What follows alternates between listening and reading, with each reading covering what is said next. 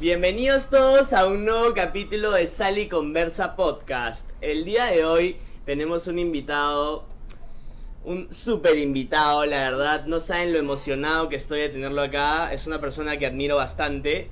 Y nada, este, por favor, un aplauso a todos al gran Plomo Mike. ¿Cómo estás, Plomo? Bien, ¿cómo estás tú? Todo bien, Muy bien. Me alegro de tenerte acá, Plomo, la verdad, este... Lo que más me ha gustado, para empezar, ha sido que tu disposición para esto, la verdad, me ha... Tipo, me ha sorprendido. Porque, pucha... No tenemos tantos seguidores, no somos una página tan consolidada, pero me gusta tu apoyo a los nuevos emprendimientos, a lo- al nuevo producto peruano que estamos tratando de crear. Sí, yo en realidad me confundí, vi y pensé que decía un millón algo y en verdad eran 120. Pero ya te había dicho que sí, ya que chucha tenía que venir. No, yo acepto siempre las entrevistas porque, incluso hasta de trabajo de gente de la universidad y todo, porque yo sé lo que difícil que es conseguir un entrevistado. Entonces, este, creo un poquito en ese karma de, de decir que sí, hace que me digan que sí a mí también, ¿no? Claro. Entonces, este, creo que de esa forma se da vuelta a la rueda. Así que acá estoy para lo que quieras. Muchísimas gracias, Plomo. Bueno, para empezar el día de hoy, tenemos una duda, todos básicamente, que queremos saber por qué Plomo. ¿Cómo nació esto de Plomo Magic? Bueno, Plomo es, bueno, mi viejo es plomo en realidad. Eh, a mí me dicen plomo desde chivolo. Este, y mis amigos de Casa Mágica me empezaron a decir plomo magic, que en realidad me decían plomo magic, como argentino por joder, y quedó, este, y quedó plomo magic, pero plomo es mi chapa desde que nací. Eh, yo ya nací, nadie me dice Ernesto, nunca, jamás, ni mi vieja. Entonces, este, de ahí nace, de ahí nace plomo. Claro, o sea, a tu papá le Así decían es. Plomo a él y a ti de ahí en adelante. es. Claro, claro. Este, y bueno, queríamos saber cómo empezaste tú con los trucos. O sea, cómo fueron tus comienzos con esto. Porque tú no lo determinas magia. Tú sé- yo sé que tú lo determinas como trucos, lo que tú haces. Sí, a ver, yo empiezo estafando a la gente jugando póker, que ya le conté un, cul- un culo de veces, y luego empiezo a aprender magia y, una cosa lleva a la otra. No es que yo diga que yo no hago magia, yo lo que sostengo, y es una postura, si quieres, más filosófica, ahí para ponerlo es un poco profundo el tema, es que el truco no lo hago yo, el truco lo hace la gente. Mejor dicho, el truco lo hago yo, la magia lo hace la gente. O sea, eh, si yo agarro algo y, lo desaparezco en mi mano, eso es solamente un truco. La reacción del público es donde se genera la magia. Cuando yo me doy cuenta de esa reacción, es donde la magia llega a mí. Entonces, un mago solo no existe, necesita por lo menos a alguien que lo esté viendo. Si yo fuera cantante y yo me levanto y canto, yo escucho mi canto y me doy cuenta si he cantado bien o mal, pero yo no me puedo hacer un truco de magia a mí mismo. Entonces, desde ese punto de vista que yo digo, esto es un truco, la magia la hacen ustedes. Y los magos se molestan porque, claro, es como que les estoy quitando el caramelo. No, huevón, ¿cómo estás cagando el negocio, corta, corta.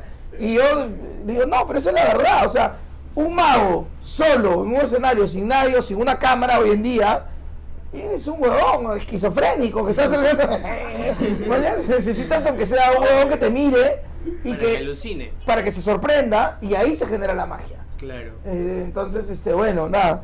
Soy el único creo en el mundo que piensa eso. He tenido varias discusiones por el tema, pero sí, por ahí pasa. Y lo de truquero es porque un, un señor, saludo para el señor Palomino de la UPI, este, por insultarme una vez mandó una carta. Esto es un caga de risa porque yo no pertenecía a ese grupo de magos, pero él mandó una carta para que me expulsen. Ya. Pero yo no pertenecía, o sea, es como que, ¿tú a qué colegio fuiste? Antares. Imagínate que en el Santa María mandé una carta para que te expulsen en Santa María. y te digo, imbécil, yo voy a Lantares, mañana. pero bueno, hay cosas que pasan. Y en la carta, este, él se refiere a mí como un truquero. Dice, este tipo es un truquero improvisado, no es un mago.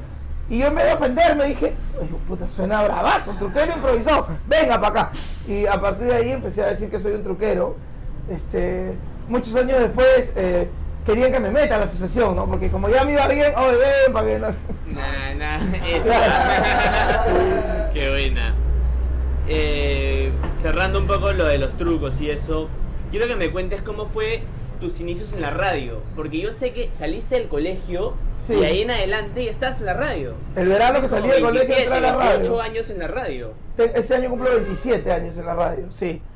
Eh, yo me iba a estudiar a Estados Unidos. Tenía una beca por fútbol. Y me iba en mayo recién. Entonces, un poco para no volver tanto, este, mi viejo me dijo, anda a la radio. La radio es de Sanguinetti, que es un pata de mi viejo Emanuel. Yo pongo música desde los 12, alucina. Ah, eras La- DJ desde Las fiestas de mi barrio yo ponía la música. Increíble. De ahí puse proms, pres, todo. Y trabajaba en una discoteca acá en Chacarilla. Se llamaba Rumors. Este, ahí ponía música una vez a la semana. Me escapaba mi jato para poner porque tenía 14, 15 años. Y le mentía al dueño, le decía que tenía 20. Claro. Así como ahora, yo sigo pareciendo de 20. Claro. Eh, entonces se fue a la radio y, y este par o sea, mi viejo y, y Manuel me ponen de chacal. Yo iba a la radio y los digo que, Plumito, tráeme un chifa, o tráeme un café. Y yo, ya, chacal, chacal, todos hemos sido chacales alguna vez. Y a las semanas, no me acuerdo exactamente cuántas, yo me aburrí, o sea, no me aburrí. Ya, pues ya estaba bueno, ¿no? Y ya había aprendido todo lo, a operar, más o menos sabía. Entonces un día faltó un, un DJ. Estaba, nunca me acuerdo si estaba el muerto y llama Fernando o estaba Fernando y llama el muerto. Pero en doble 9 está solo. Entonces, antes, si el otro DJ no llegaba, tú te tenías que quedar hasta que el otro llegara. No te podías ir. Hoy dejas la compu en auto, pero en automático y te quitas. Entonces tú ya me dice, oye, dile que no llego, que he tenido un roche. Cuando eso pasaba, el otro se tenía que quedar. No te preocupes. Y yo le digo, oh, dice que ya está llegando, que está demorando un toque en la bodega, que pongas una canción larga y te quites. Entonces pone The End de The Doors, que es largaza. Y cuando se va, yo tranco la puerta, descuelgo el teléfono y hago el programa yo. Y me quedo. Cuando termino, cuelgo, te cuelgo así el teléfono y ¡ring! Puta loca, coche tu madre, sanguinetti, asazo. Mierda, has hecho, ven a mi casa ahorita. Que fui temblando. Pero nada, le gustó y me quedé. Y ahí ya seguí en la Y radio. en adelante. Nunca tuviste algún problema como, o sea, más allá de eso, como para que te digan, no, no queremos más que sigas, ni nada. Escúchame, me he ido y, me- y he regresado a la radio. El otro día estaba sacando la cuenta con la pelangocha unas 30 veces. Ah, sí. Siempre me han recibido de nuevo. pero Es alucinante. No sé por qué me siguen recibiendo. Pero a- O creo que ya tengo llave, entonces ya. saben que, pero igual a ti te encanta la radio. Me fascina. Sí. Hice otra, hice dos años, estudio 92, año 2004-2005, que quería más billete y me fui de la radio y entré a estudio e hicimos un programa con el Gordo Piero hablado, pero era un programa de muy, muy hardcore, era muy, muy fuerte. O sea, de verdad que yo a veces escucho, me da roche, me da un poco de roche esa época porque creo que nos pasábamos de la raya, creo que realmente Era otra. era, bueno, era otro mundo también, ¿no? En ese momento, hoy no puedes joder a nadie. Antes, puta, un desastre. Olvídate, nos llenamos de denuncias, eh, la radio se, tuvo juicios. No, olvídate, fue un desastre. Éramos número uno a nivel nacional. En un momento nos escuchaba más que los chistosos. Claro. Era un éxito. La radio vendió, hizo plata como, pero nos odiaban, porque nosotros éramos demasiado transgresores. Y, y nada, y ese proyecto no, no, no pudo continuar. Nos empezaron a limitar un montón, ya no nos sentíamos cómodos. Entonces ni ellos nos querían ni nosotros queríamos. Y de mutuo acuerdo, un día conversando dijimos, oh, esto ya no, se había perdido la esencia original, ¿no? Y nos fuimos. Claro. Sí, después al toque del tiempo regresé a Doble. Claro. Increíble. Yo iba a estudio y usaba headphones para no escuchar la música de la radio. Qué buena.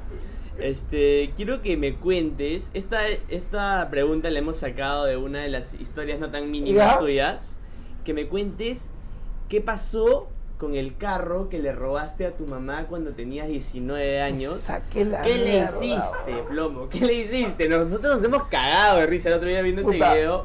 Verdad, teníamos esa duda exi- inexistencial. Yo ese día me había, me había, este, había chambeado todo el día, me había, mi viejo ese año había puesto un restaurante en Chaclacayo Ya. y yo había tenido que ir dos veces porque mi viejo estaba con varicela, ida y vuelta a Chaclacayo a recoger paltas y traer unas huevas. Estaba trapo, trapo, era Halloween. Estaba cansadazo. Y había todo el día hecho cosas. Y fuimos un tono de Halloween con la que era mi flaca en ese momento. Yo no tomo. Entonces, este, yo manejaba y me había pelado el carro de mi vieja. Mi vieja estaba en Chile. Y, y acá en el polo, bajando por, el- por, por Angamos, yo me, me, me quedé jato. Y me quedé jato y me fui contra un poste, una camioneta, me saqué la puta madre, sí. Ah, se destruyó el carro, básicamente. Sí, sí. Otras sí. palabras, sí. Pero bueno, felizmente no, no, no estaba zampado y felizmente no, no pasó nada grave. Estuve en la clínica un día, una noche, la- el día siguiente me escapé de la clínica porque no podía, yo no podía dormir boca arriba, hasta ahorita no puedo, yo tengo que dormir boca abajo. Y me ponen esas vainas, Claro.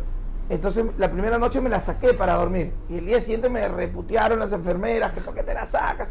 Y yo no puedo dormir así, ¿quién mierda duerme así, weón? No, que esto. Entonces al día siguiente, el mundo, me quité. Yo ya vivía solo en ese momento. Claro. Así que ya me quité, pues y ya me fui nomás. En una nomás. Si no era tan grave, tampoco es que me fui, puta, eh, Eh, no. Ah, no, ya me habían chequeado, estaba normal. Estás estable. Este, quiero que me cuentes alguna anécdota de aquel Chevrolet Bel Air del 56. Que lo vendí para poder pagar la reparación del carro de mi vieja.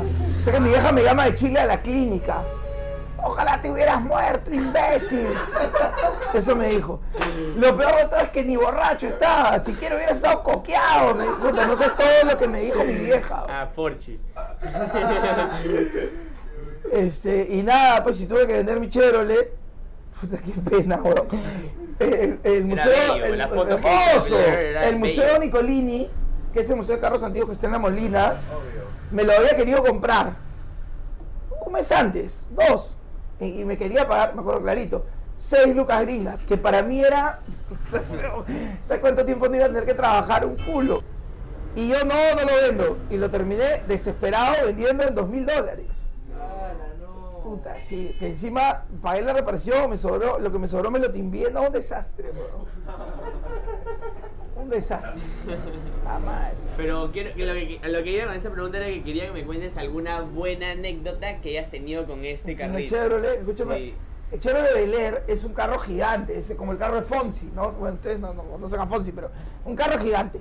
Y los carros antes no tenían dos asientos, sino Largo. largos, ¿me entiendes? Como los, Entonces, los, los, los, los bichos, ¿cómo se llaman? Este, los Volkswagen. y- no, los Volkswagen tienen dos asientos adelante y No, uno largo atrás. Pero adelante también era igual, dices. Esto era largo, era- o sea, entraban 20 puntas en el carro. O sea, nosotros metíamos, todos íbamos en el carro a todos lados. Entonces, con el gordo Piero lo que hacíamos es, íbamos a la universidad y el carro sonaba con un motor 8 cilindros, 4 carburadores, era una bestia, pero rum, rum, puta, todo el mundo miraba el carro. Y con el gordo sacábamos a todas las flacas de la universidad, amigas nuestras, y, claro. por gilear y las trepábamos al asiento de atrás, trepábamos, ¿ves? Ocho flacas atrás y tres adelante entre nosotros. Nos íbamos a la recta del costado de la universidad, que hoy está llena de cosas, pero en esa época no había casi nada de construcción. Y le metíamos toda la recta, la pata al carro, no sé, 170, 180. Y llegábamos al óvalo del- de la San Martín, que es la que está atrás. Y ahí nos metíamos en trompo como ¡wow! Y todas las flacas ¡ah! gritaban, me de un lado a otro y el gordo tiro era feliz, me contaba las cosas. Y ra, nos dábamos la vuelta y ¡bum! regresábamos a- hasta la universidad. Increíble. Ese era nuestro, ah, chibolos, ¿no? Ese era nuestro vacilón. En ese carro no me mataba de milagro también, claro, pero hacíamos una cantidad de estupideces impresionantes, ¿no? Cruzar las avenidas sin ver, no, yo no le recomiendo a la gente que viva la vida como le he vivido yo a esa edad, ¿no? No, pero claro, en esa época se podía vivir así porque no había las restricciones que existen el día de hoy, supongo yo. Claro, no, ya el mundo era distinto. Eso es algo que. A ver, el mundo cambia. Yo detesto que el mundo haya cambiado. Pero si tengo que hablar en serio, el mundo ha cambiado un montón de cosas para bien y un montón de cosas para mal. Pero lo concreto es que a ti te toca vivir lo que te toca vivir en el momento que estás. Y de alguna manera, como ser humano, te adaptas a lo que hay. mañana. Nosotros hemos hecho una un nivel de estupideces que hoy no solo no recomiendo, sino que no se pueden hacer. O sea, yo tenía un carro de carrera, una época, un Civic, este, BTI, que era un carro de carrera en la calle. Eso era un escándalo. Entonces, el gordo un día me llama y me dice, oye, weón, han cerrado el Sanjón para limpiarlo. 11 de la noche, mañana. Toda la pista para nosotros. Yo ya estaba en la puerta de su jato. Me dijo, "Vamos, weón". Se trepa el gordo, nos fuimos al Sanjón y le metíamos pues, 210 kilómetros por hora solos en el Sanjón. ¡Oh! llegamos al, al- antes la salida hacia el Sheraton era un poco diferente. Salimos, dimos la vuelta y los tombos evidentemente ya estaban atrás de nosotros y les hemos dado como cuatro vueltas a los huevones y no nos podían agarrar. Nos cagábamos de risa. Está mal, pero eso es lo que hacíamos en esa época. man. Claro, se, se prestaba a la época. Claro, no había respeto a la autoridad, Claro. por ejemplo, entre otras cosas. ¿no? Sí, me acuerdo que mi papá también me decía, me ha dicho varias veces que en esa época la gente manejaba borracha como quería y pucha, Por supuesto. No había una sola restricción para eso. Con, eso no quiero decir que esté bien, solamente No, obvio, que el- lo que pasaba. Lo que pasaba Eso es lo que, lo que pasaba. Hoy en día, felizmente, ya nadie maneja borracho. Yo nunca he manejado borracho porque no tomo. Claro. Pero mis amigos, sí, por supuesto que han manejado borrachos. Y un montón de gente ha manejado sí, borracho. obvio. Eso es, como se dice, el uso costumbre de la época, ¿no? Nadie usaba cinturón, los carros ni siquiera tenían cinturón. Hoy en día el mundo está tan hasta el culo que tú te trepas y el carro acusa que no tienes... Concha de tu- Yo no tengo carro en parte por eso. Porque, porque no, te, no te estresa el tráfico de Lima. Sí, a mí el las psiquiatra- pistas- las pistas son una mierda. para Hace empezar. cinco años ya el psiquiatra me prohibió manejar. Ah, Me dijo, te vas a morir si sigues manejando. Y dejé de manejar. Y ahora yo uso bicicleta en el día y en la tarde tengo una motito chiquita, una Vespa chiquita. Este, y- eléctrica. No, no, Ah, a motor pero chiquita, una, Claro. una scooter. Y ahora, cuando tengo que hacer algo, ponte, yo me voy a la radio en bici, llego más sudado que tapa de olla, me, me regreso a mi jato y ahí recién me baño, por decirte, para hacer mis cosas. Pero cuando tengo una reunión, apenas salgo de la radio como esta, voy en taxi, porque Claro. puta, llegar acá sudado me parece falta de respeto para ustedes, ¿no? Entonces sí, uso, cuando me quedo en el carro, un Uber, Un un Uber. Un, ¿cómo se llama la otra vaina? Beat, eh, Sí, cualquiera, cualquiera, una- una- un aplicativo de, de- De de taxis, claro. exacto. Bien. Este, bueno, yo quería preguntarte cómo nació el influencer es tu vieja. Fue una entrevista con, con Luis Carlos Burneo, este, donde lo dije por primera vez y la gente lo, lo escuchó. Pero nace de que yo pienso de que los verdaderos influencers son los papás, las mamás, los profesores, los maestros, un hermano mayor, un primo, un amigo que realmente influencia en tu vida, que no sé si tú estás con un problema vas y, y hablas con alguien más grande que tú y te da un buen consejo, ese es un influencer. Después somos huevones que vendemos cojudeces a través de las redes sociales. Lo que pasa es que hay gente que se cree el cuento, "Ah, soy influencer, no sé influenciar a nadie, huevón, estoy vendiendo una pizza, no jodas. Entonces, Totalmente. lo que nosotros hacemos, yo por ejemplo en redes, es vender publicidad. Eso es publicidad, solo que hoy es digital, antes era en la radio o en la tele. Yo vendo publicidad en la radio desde que tengo 16 años. A mí me auspició Dunkelfold cuando yo tenía 19, 20, 21, 22. Fue la primera marca por, por casi 10 años me auspició. Y no decíamos, eres un influencer de Dunkelfold. No, me, me auspicia Dunkelfold. Me daba ropa, ¿no? Para que yo use en mis eventos, en mis shows, a cambio de que la use. Claro. Eso existió siempre. Un gran problema de la generación. Ustedes ven que tienen 19, 20. 19, sí. 20. Un gran problema de la generación un poquito mayor que ustedes, lo que yo llamo los millennials, es que estos huevones creen que han inventado todo. mañas. Entonces, un influencer cree que es primera vez que alguien habla de unas zapatillas. No seas estúpido. Eso ha pasado toda la vida. mañas. Y, y en la radio yo vendía de, de Phantom, una tienda de discos, y me pagaban en parte en canje, en parte en discos. Eso es lo normal. mañas. Solo que ahora es digital y le han puesto esta palabrita. Eso a mí no, no es que me parezca mal que lo hagan. Está de la puta madre, yo también lo hago. Este, lo que mejor es que crean que es algo nuevo Que se crean la cagada por hacerlo. y, y que se diga influencer, mañas. Entonces de ahí sale influencer es tu vieja, mañas, y la mía. ¿No? Eh, Claro, claro, y para colmo en inglés que. Entonces, este, y claro, como la gente tiene poca comprensión, creen que los estoy insultando, o que estoy diciendo, insultando a la mamá de alguien. No, no, no. No, es la verdad. La influencer es tu vieja y la mía.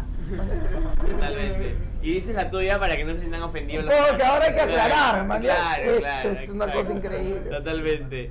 Bueno, Plomo, vamos a hacer. En esta cajita ¿Ya? eh, hay papelitos con distintos temas a conversar. Ajá. Y bueno, tipo, tú empiezas sacando un papelito, Ya. eh, nos, nos quedamos sin tema, ¿Ya? tipo, lo, lo debatimos entre los dos, y Ya. si nos quedamos sin tema, este, sacamos otro. Perfecto. Dale, Yo tú- saco. Tú, tú vas primero, después voy yo, y así sucesivamente. Acá dice música. Música. Ya. Perfecto. Bueno, es un poco mi tema, ¿no? Eh, Yo trabajo en eso. A mí me encanta la música. eh, eh, Yo trabajo con- en doble nueve con rock, con reggae, con, con varias variantes del rock que son para mí, que son el ska, que son este el, el punk, que son un poco el metal, que son el indie. Ya son subgéneros, ¿no? Pero básicamente el rock, ¿no? Claro. Y a mí me encanta el reggae, entonces le meto un poquito de reggae siempre al programa, que creo que combina bien. Y en mi casa amplío un poco más el, el- el- espectro, porque a mí me encanta el jazz, escucho mucho jazz, y me encanta la salsa, sobre todo la salsa clásica, antigua. Lavoe. sí, la Fania, Héctor Lavoe, la Sonora Ponceña, el Gran Combo, también la salsa romántica, Frankie Ruiz, Eddie Santiago. Este, entonces en mi casa, que tengo una colección de música gigante, digamos, mi, mi gusto musical se amplía, ¿no? Y después, bueno, hay un montón de géneros que yo no escucho que, ponte, el hip hop y el rap me parece bien paja, no lo escucho mucho, pero es paja, solamente que no, no tengo mucho contacto. El merengue dominicano, Juan Luis Guerra, es paja, pero tampoco no, no he incursionado mucho. Me gusta un poco la música romántica en español. Este, Baladas. las baladas, Luis Miguel, José José, las antiguas, me vacila. Alejandro Sanz, por ejemplo, me vacila. Eh, y después hay un montón de música moderna que no comprendo. Como el reggaetón. eso. No, yo no considero el reggaetón música, con mucho respeto. Claro, claro. Pero sí a la bachata, por ejemplo. La bachata, eh, eh, hay un montón de pop nuevo, latino, música urbana, como se dice, que está ahí, chévere, está, o sea, es, es lo que ustedes escuchan y, y claro, es como yo en mi momento habré escuchado, no sé, Vanilla Ice y para mi viejo habrá sido, ¿qué hace este retrasado mental escuchando esa mierda? Claro. Pero es lo que había en ese momento. Entonces, este, no hago una crítica a eso, porque siento que la música es un fenómeno cultural que va con tu entorno y con lo que tú estás. Si va a ser un tono y las flacas bailan, no sé, Romeo Santos, hay que bailar Romeo Santos, no sea huevón tampoco, claro. Claro, claro. Entonces, este, no, no, no, no va por ahí la crítica, sino que tú siempre vas a estar más pegado a la música de tu generación. El resto de tu vida te va a acompañar. La mejor música para ti va a ser la que escuchaste entre los 14 y los 20. Esa va a ser la música de, de- Te va a marcar en el adelante. soundtrack de tu vida, ¿man? Este, ahora, hay, hay mucho rock nuevo. Si, si escuchas Nueve te vas a dar cuenta que, que el rock sigue creando cosas nuevas, sonando, solamente que no son muy masivas acá, ¿no? En otros países, partes del mundo sí. Entonces yo estoy al recontra al día con la música, del género que me gusta. Como cada uno está del género que le vacila. ¿no? claro, claro. claro. Cuéntanos de tu matriz de, de la música que pusiste, Flora. Mm. Sí, por ahí yo sé que en la coordinación del matrimonio han estado en una... O sea, tú fuiste el encargado de poner casi el 95% de la música, si no me Siempre. equivoco. Yo por, por mi acuerdo de relación que tengo escrito con la pelangocha de antes de casarnos, ella tenía derecho a cinco canciones en el matrimonio. ¿Solo cinco? Solo cinco. Entonces, este, y yo el resto, ¿no? Ahora, todo esto empieza en el matrimonio de Gordo Pierola, con la Chini, este, nosotros, yo hice toda la lista de las canciones en el orden que iban, y María Katia, pues, este, la Chini se quejó, que no, que este, entonces, el gordo le dijo, ya está bien, vino el DJ a, a, a- que iba a poner la música a la casa de, del gordo, María, habló con María Katia, y le dijo, sí, que esto, que no, todo el floro. Y el gordo lo citó a su oficina al día siguiente conmigo, al lo sentamos y le dijo, mira, huevón, la música que vas a poner es esta, toma, acá está la lista, acá están los CDs, y al único que le haces caso es a él. Si viene mi suegra, mi esposa, no, tú no escuchas, esta es la música. Y salió un tonazo.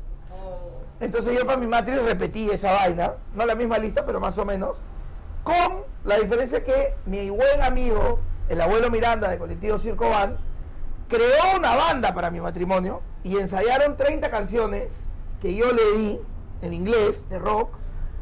Entonces mi, mi- fiesta tuvo esas 30 canciones para abrir de la banda del abuelo, que ya son como 3 horas, 4 de música. Luego hubieron 3 horas seguidas de salsa dura. Y después me puse yo a poner algunos recuerdos, me puse de DJ ahí. este, en mi matri y la pelangocha tuvo sus cinco minutos, sus cinco minutos. Huevadas que hicieron eso que tiran la esto, ya la cosa. Ah, claro, claro, los momentos de la Este, novia. Ahí sonó, me acuerdo, Carlos Vives, la bicicleta, puede ser. ¿Sí? Sonó despacito, que energía del momento. Ah, no fue hace mucho, igual. No, fue en 2017. Yo aproveché, fui a tirar, meter un cabello una vez y regresé. Qué buena, qué buena. Bueno, yo la verdad, este, con el tema de la música, ¿qué te voy a decir? Soy de la generación de los millennials, como tú dices, entonces he crecido con el reggaetón, el rap, el trap, todo esto. Y claramente sí me gusta, sí lo disfruto, como cualquiera de- que comparte la misma generación que yo, pero pero bueno, yo sí claramente respeto y, y, y también, o sea, me siento muy versátil, en el, muy versátil en el tema de que me puede gustar un poco de rap, un poco de rock, un poco de jazz. Te, ju- te juro que yo sí me considero una persona muy versátil en el tema de la música porque puedo escuchar de todo y disfrutar un poco de todo. Está muy bien, de eso se trata, creo. nadie es La perfecto, La, música yo creo que se trata de poder disfrutarla en todos sus sentidos y hasta sé que actualmente hay hasta aplicaciones en las cuales juntan la psicología con la música y crean como que pones la canción que acabas de escuchar y tú pones cómo te has sentido con esa canción. O sea, No, es una no- cosa... No estoy al tanto, pero sí, es un tema eh, mental, ¿no? La- eh, La hoy en día la música la crean, la crean para que tú la consumas, la crean para que tú la sientas afín, la crean para que suene parecido. El problema que yo tengo con la música moderna es que todo suena igual. Claro. Mañas, no, no le veo decir tum, ta, tum, Claro, es ta, que el bajo siempre es es mismo. la misma base, entonces este es como en los tonos. Yo, yo no voy a fiestas hace mucho tiempo, pero cuando voy a un matri o algo, este, los DJs le ponen el mismo beat encima a todas las canciones. Entonces todo el mundo baila de la puta madre. Tan, tan, tan, tan, Claro. No bailan un carajo, solamente es un solo paso. Tan, tan, tan, tan, tan, tan. Puta, todos son bailarines, Michael Jackson. Entonces eh, la música es una cagada en la Claro, fiesta. claro. En mi matrimonio no hubo beat encima de nada. Entonces pudimos escuchar la música como es. Ni en la banda ni después. Imagínate, yo siento que si Héctor Lavoe revive, escucha la cagada que hizo, no sé ni cómo se llama, con Cheche Colé, se tiene que pegar un tiro en ese momento. Tiene que suicidarse. Totalmente. Entonces, este. Sí, yo no, no. Creo que, nuevamente, eso es lo que te ha tocado vivir a ti, y eso es lo que ustedes les dan. Y es fácil de consumir porque suena fácil, es fácil de asimilar, te la aprendes rápido. más que nada. Eh, Y además. Hace que se te pegue más rápido y Claro. la tengas y la hagas reproducir mucho más y moneticen más rápido, sí. Sí, claro, es parte de la- Así cambió también la industria, ¿no? Claro. Bueno, vamos a ver. Ya. ¿Cómo celebrarías tu fiesta de los 50 años? Cuando cumpla 50. Muy parecido a mi matri, creo. ¿no? Sí, claro. Sí, igualito, replicaría mi matri. Renuevo los votos con la pelangocha. si es que me aguanta hasta ese momento. Qué buena. Pucha, yo mis 50, ni idea. Prefiero primero celebrar los 20. Bien, paso a paso. paso a paso. A ver, ahora que toca. ¿Qué dice acá? Vida amorosa. Azu. Eh, ahí en las historias no tan mínimas he, he- he soltado algunas cositas, ¿no? El otro día conté el roche de, de- de algo contigo, de la canción esta. Mi vida amorosa ha sido un desastre. Un desastre. Desordenada, me he portado muy mal. Este.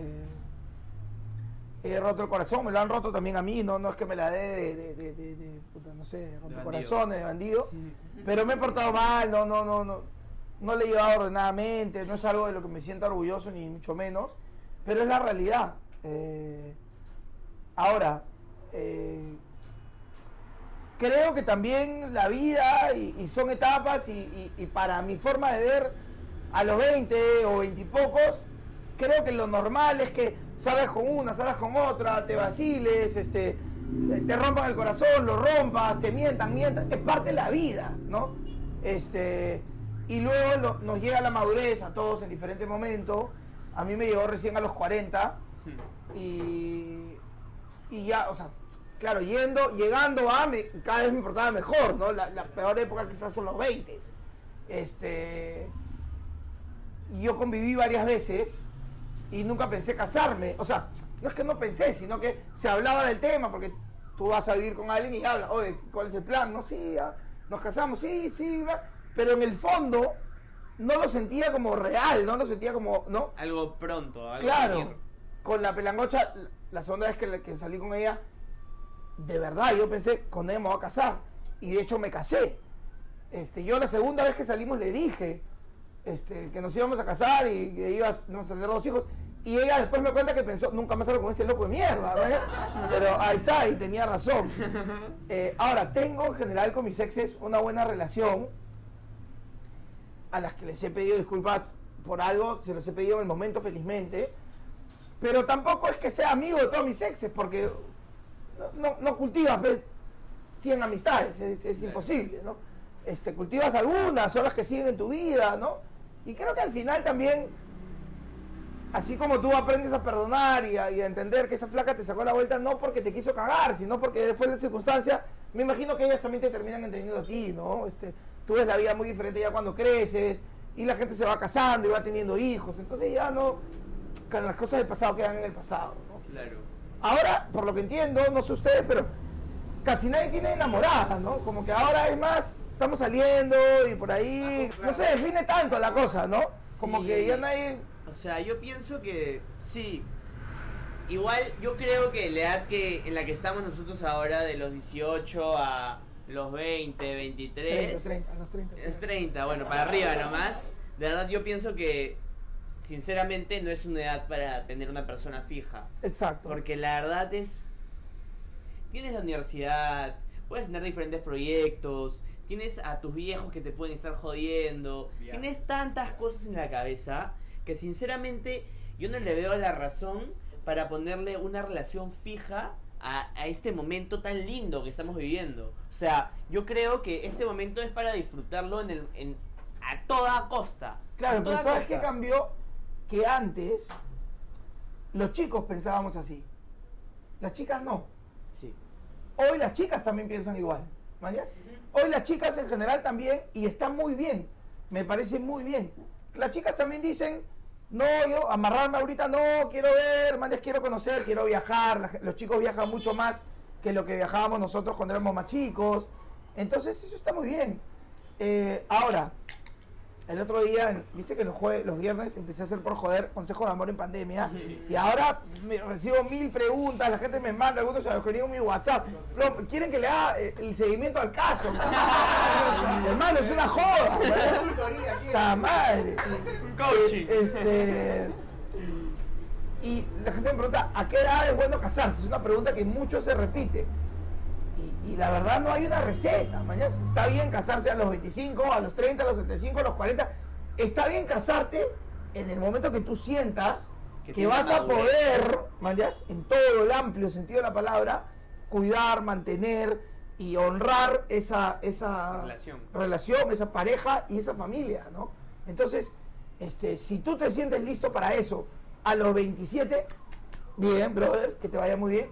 Y si te sientes listo a los 40, como me pasó a mí, también, mañas. Ahora, yo he tenido hijos grandes y me canso como la puta madre cuidando esos chivolos. O sea, en ese hijos, ¿no? sentido, ¿ah? Tienes dos.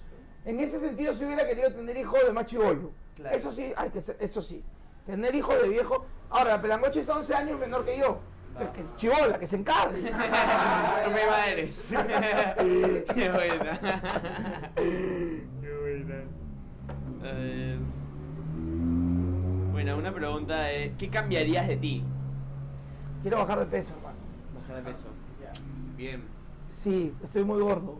Eh, estoy, estoy muy gordo. Eso, estoy muy gordo y me hace mal porque yo tengo las rodillas hechas mierda, entonces el peso es algo que, que afecta directamente. Aparte, si te gusta tanto jugar fútbol, por ejemplo, es una cosa que también Sí, ya, la factura. En parte no juego últimamente porque estoy gordo. ¿ya? Claro. Entonces, mi, mi lógica es esta.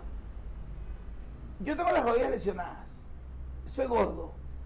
Y yo me creo que juego como la puta madre. Entonces, la, la combinación es una mierda. Ustedes no quieren tener en su pichanga a ese viejo gordo que encima putea y se cree bueno y ya no puede hacer las cosas que hacía antes. Entonces, uno tiene que ser consciente. Y para hacer papelones, mejor me quedo en mi jato. Claro, claro. Este. Quisiera bajar de peso un poco. Pero la verdad tampoco es que hago mucho al respecto. Entonces también es verdad. Entonces por eso no me quejo, porque si tú no haces nada por solucionar un tema, no tienes derecho a quejarte. Pero has estado más gordo. ¿Ah? Has estado más gordo. Mi esposa dice lo mismo, yo me siento más gordo que nunca hoy. Esa es la verdad.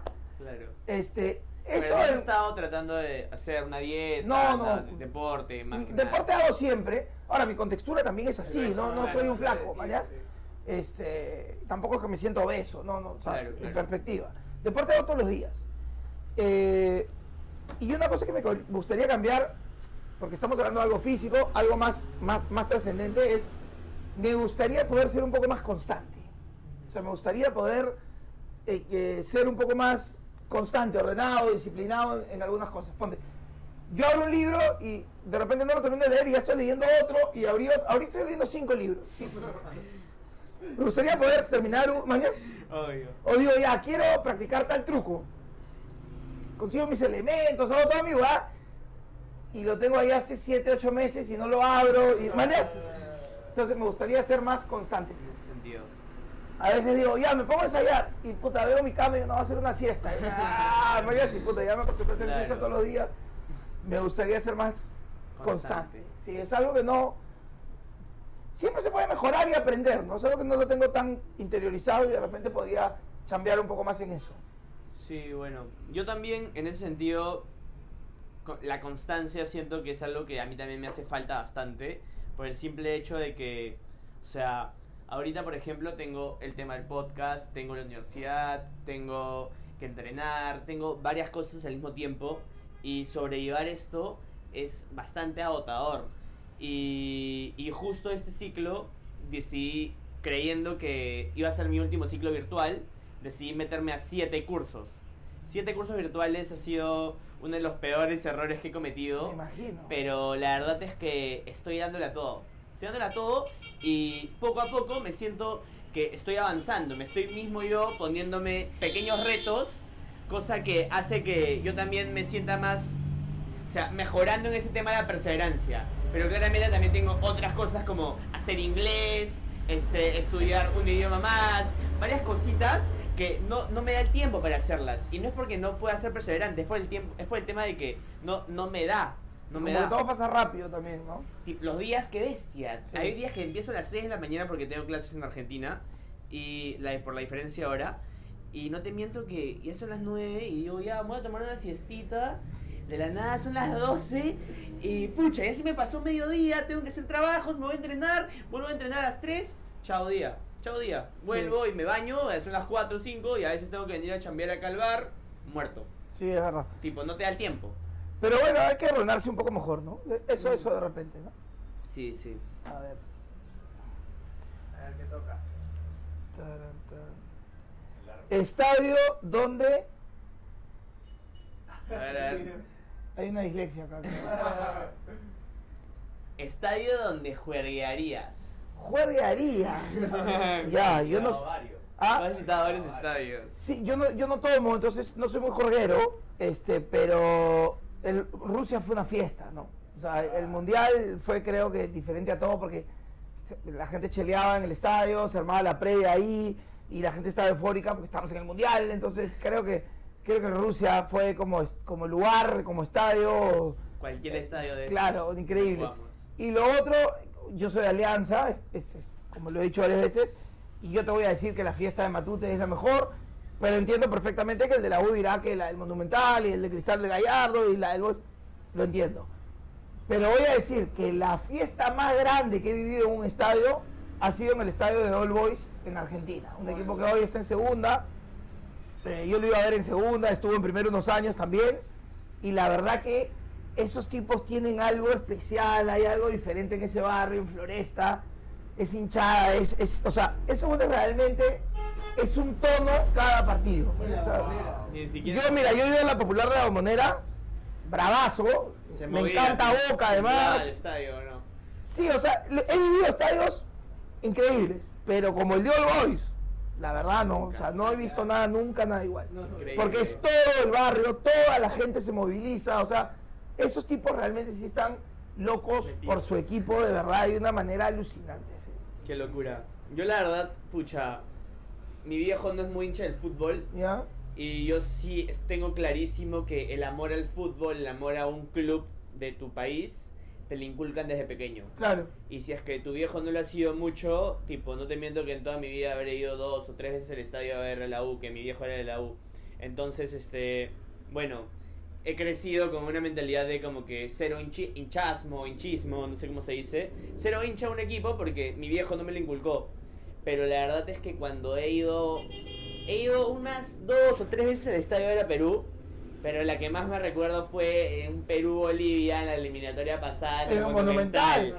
Que el boliviano falló el gol. que la- la última, Había tío. que regalarle San Bartolo, ese huevón, una playita, algo, conches. Olvídate, justo estaba en Sur y de la nada Cuevita tira el gol, puta, una locura. Sí, o sea, Hablando de Cuevita, una, Sí. una pregunta que tenía que hacer, ¿cómo nació la carta Cueva?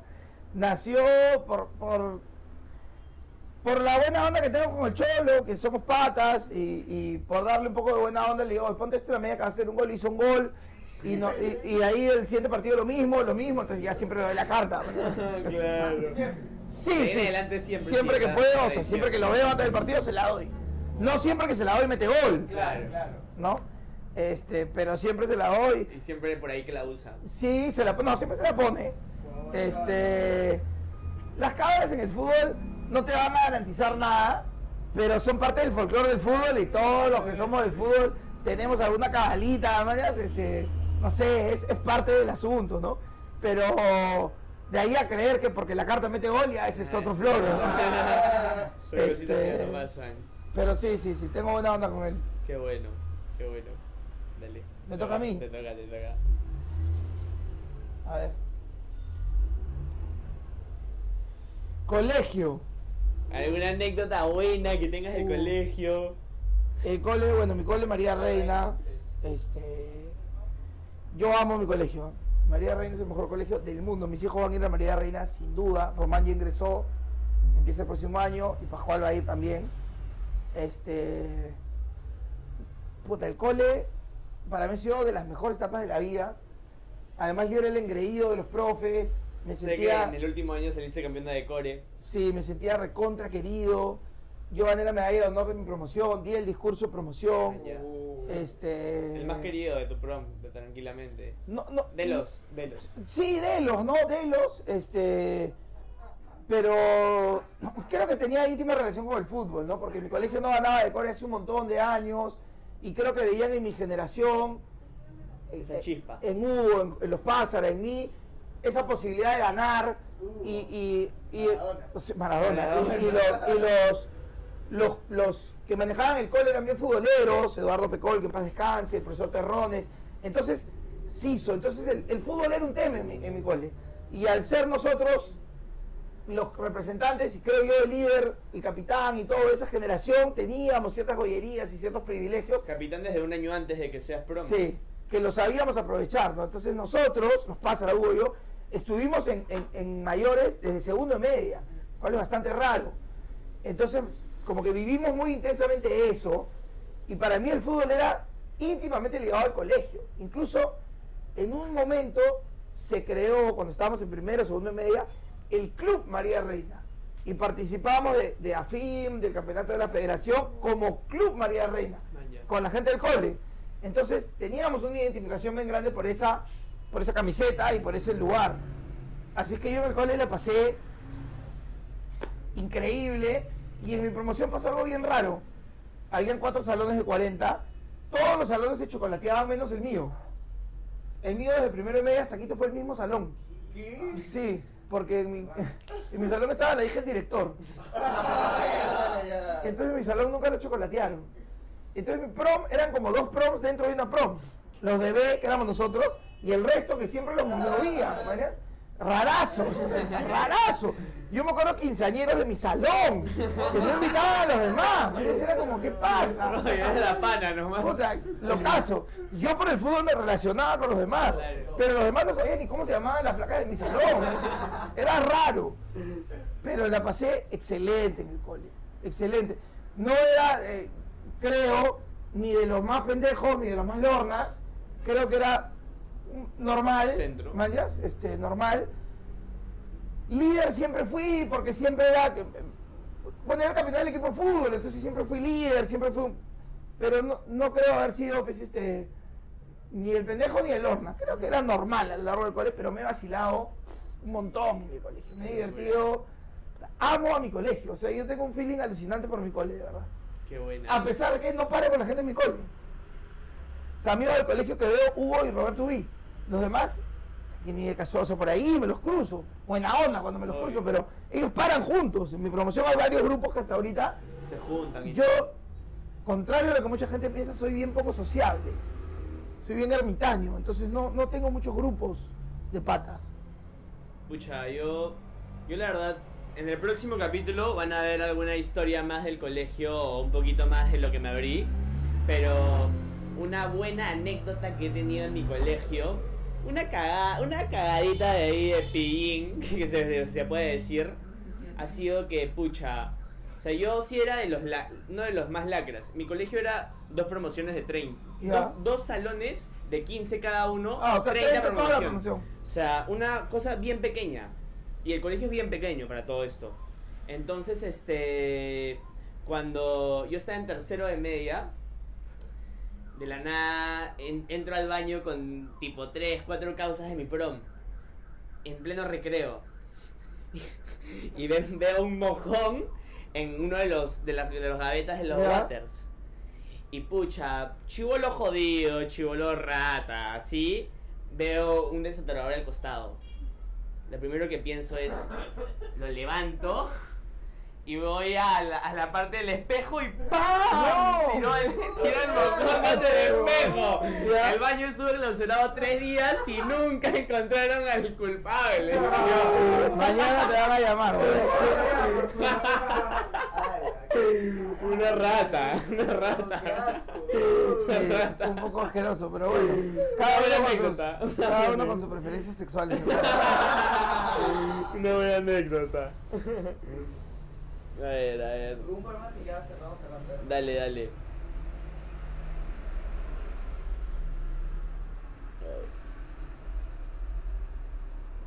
A ver. Día del Materi, pero ya contaste. Sí, ya conté, ya contaste. Yo saco uno. saca uno. Maradona, A ver. de Diego. Acá tengo una para esa. ¿Maradona o Riquelme? No, Riquelme. O sea, a ver, para mí Riquelme, pero Maradona fue muchísimo más grande que Riquelme. Siempre trato de diferenciar lo que, lo que es tu favorito de quién es el mejor. O sea, ¿no? La realidad. Si vemos al fútbol como una pasión, que es lo que es, y como un fenómeno cultural, Maradona es el más grande de todos los tiempos, sin dudas. O sea, a ver, seguramente para nuestros viejos, para mi viejo por lo menos, Pelé fue mejor. Y además Pelé ganó tres mundiales, no sea huevón. Y uno tenía 17 años. Ya listo, se acabó la discusión. Resultados. Y para ustedes Messi tiene que ser el mejor porque es lo que han visto. Messi además, no sé, lleva 15 años siendo el número uno, metiendo 200, 180, no sé cuántos goles. Y Cristiano Ronaldo entra en esa discusión Su par. porque está ahí, ¿no? Con- Lo, lo que hemos visto Claro, y la, y la ventaja que tenía Ronaldo, que había ganado la Eurocopa, Messi también ya ganó la Copa América, entonces podemos decir, ahí están. Pero ninguno de los dos genera lo que genera, o lo que generó Maradona, por una cuestión bien simple, que es la guerra de Malvinas. O sea, eh, eh, Argentina pierde una guerra muy significativa para ellos, que es la guerra de las Malvinas en los 80 contra Inglaterra, ¿no? Una guerra que tiene un montón de aristas porque a los argentinos Defendían que estaban ganando la guerra. Exactamente, y estaban perdiendo. Mandaron, murieron muchos jóvenes, o sea, mandaban chivolos, dicen que hasta de 14, 15 años a la guerra. Sí. Eh, entonces sí es muy jodido lo que pasó ahí. Y los argentinos van a tener siempre el sentimiento de que las islas son suyas. Y bueno, los ingleses tendrán sus, sus, sus argumentos para pensar que son suyas. Lo concreto es que Inglaterra gana la guerra. Y a los poco tiempo de haber perdido esta guerra y haber perdido gente, o sea, es jodido que se muera pues, tu primo, tu hermano, tu sobrino, tu hijo, debe ser una mierda. Este tipo les gana en el mundial, hace el que para muchos es el mejor gol de los mundiales y encima les mete un gol con la mano, que para el argentino, pendejo, el argentino es así, Pícaro. criollo, pícaro, es como meterle la mano a los ingleses, ¿mañas? Entonces, no va a existir nunca en la historia, ¿mañas? Algo parecido de nuevo. Eso es lo que tiene Maradona. Eso es lo que... Causó. eh, que Maradona es una religión en Argentina. Maradona es... O sea, Maradona es tanto que le van a perdonar cualquiera de las cosas que haya hecho, que vamos a decir que ha hecho cosas malas o hasta las huevas, ¿no? Este, como agredir gente, mujeres, meterle golpe a su esposa, todas cosas condenables, pero los argentinos ni siquiera lo ven, ¿no? Yo mi análisis es de lo fútbol. Yo no estoy analizándolo como ser humano, me interesa, es su problema, ¿vale? O fue, está muerto Maradona. Pero tú vas a Nápoli y Maradona es Dios. más que San Genaro, más que el Papa, más que Dios. ¿vale? Entonces, yo trabajé en Suiza con un napolitano, con dos napolitanos, y me decían, no, no, es que tú no entiendes, weón. O sea, Maradona es más que mi viejo, mi vieja, mi hermana, mi mujer, mi- o sea, Maradona es Dios. Entonces, esa idolatría nunca más creo va a existir. Lo de Messi en PSG, yo dije, a pesar de que yo, a mí, que a mí no me encanta Messi, es lo más maradoniano que ha tenido Messi. La locura que generó, ¿manías? O sea, la locura que ha generado yéndose al PSG, hay que admitirlo, es, ha sido maradoniano, ¿manías? Recorriendo Claro. 15.000 kilómetros. Claro. Ha sido, pero incluso lo dice, ha sido maradoniano, Ajá. no ha sido mesiánico, Este, entonces creo que Maradona es un fenómeno que para entenderlo bien tienes que ser argentino. Aún a mí me cuesta entender mis patas. O sea, yo he tenido discusiones con amigos en Argentina. Oye, le ha pegado, su esposa está en video, le ha metido un puñete. Eso no, está, está- no. Seguramente ella lo ha provocado. No, Mayas, no. Es Maradona, cállate. O sea, es como. Claro, estás loco, hermano. O sea, Maradona es un fenómeno que hay que ser argentino para, para comprenderlo. Napolitano. O napolitano, exacto. Pero creo que es el fenómeno más grande del fútbol. Y latinoamericano. Ah, Y y, claro, y, y es un poco nuestro, ¿no? Ahora, después, para analizar quién es mejor o peor, hay muchos factores. Mucho. Por mundiales, Pelé. Por cantidad de goles, en, en- a no sé qué, eh, creo que es Romario. Eh, por más tiempo en la élite, Messi. Por más campeonatos, Ronaldinho. O sea, hay un montón de factores. Pero el más importante es el que te gusta a ti. Mañas, y para mí Riquelme es lo mejor que yo vi en una cancha. Este, no estoy diciendo que sea el mejor del mundo, definitivamente no lo es. Y si haces una encuesta va a perder, va a quedar, pero para mí es lo mejor que yo vi. Claro. Este. Penúltima duda que yo tengo es este. Que quiero que me hables un poquito de lo que significa para ti Gareca. Gareca es mi pastor, con él nada me faltará. El Tiger es, es, a ver, te lo voy a plantear en, en dos momentos, o sea, en dos, en dos facetas. Primero la humana. Ricardo es un tipazo, un caballero, un tipo correcto, educado. He tenido la oportunidad de compartir con él momentos en la selección y fuera de, en cámaras y fuera de, y es, es excelente. Es, una persona de la puta madre, ¿vale? que, es capaz de, de mandarte un audio o mandarme un audio preguntando cómo está tu esposa, cómo están tus hijos, saludos para ellos, cosa que no tiene por qué hacer, ¿vale? porque yo soy un así al costado de él. Eh, y como técnico, es el técnico que nos ha llevado al Mundial después de casi 40 años, se ha llevado a la final de la Copa América y nos ha hecho que nos volvamos a enamorar muchos de la selección. Punto. Después, tiene cosas que, que a mí no me gustan como entrenador, como hincha de fútbol te puedo decir, por ejemplo, no me gustan sus cambios. No me gustan, no me gustan, no los entiendo, son tarde, pero quiero que en ese momento te des cuenta que soy yo un ignorante del fútbol, al costado de él, criticándolo a él, que es un huevón que está en el fútbol desde que nació y que ha sido jugador profesional, campeón en todos lados, entrenador de un montón de sitios. Entonces, mi opinión al costado de la él no vale un carajo. Pero en una conversa futbolera, en una conversa con patas, me parece que corresponde que tú digas lo que tú piensas, ¿no? Y, y- y- y la crítica es parte del fútbol. Entonces, eso es lo que te puedo decir sobre Ricardo. Ojalá se quede Cinco años más. 50 años más.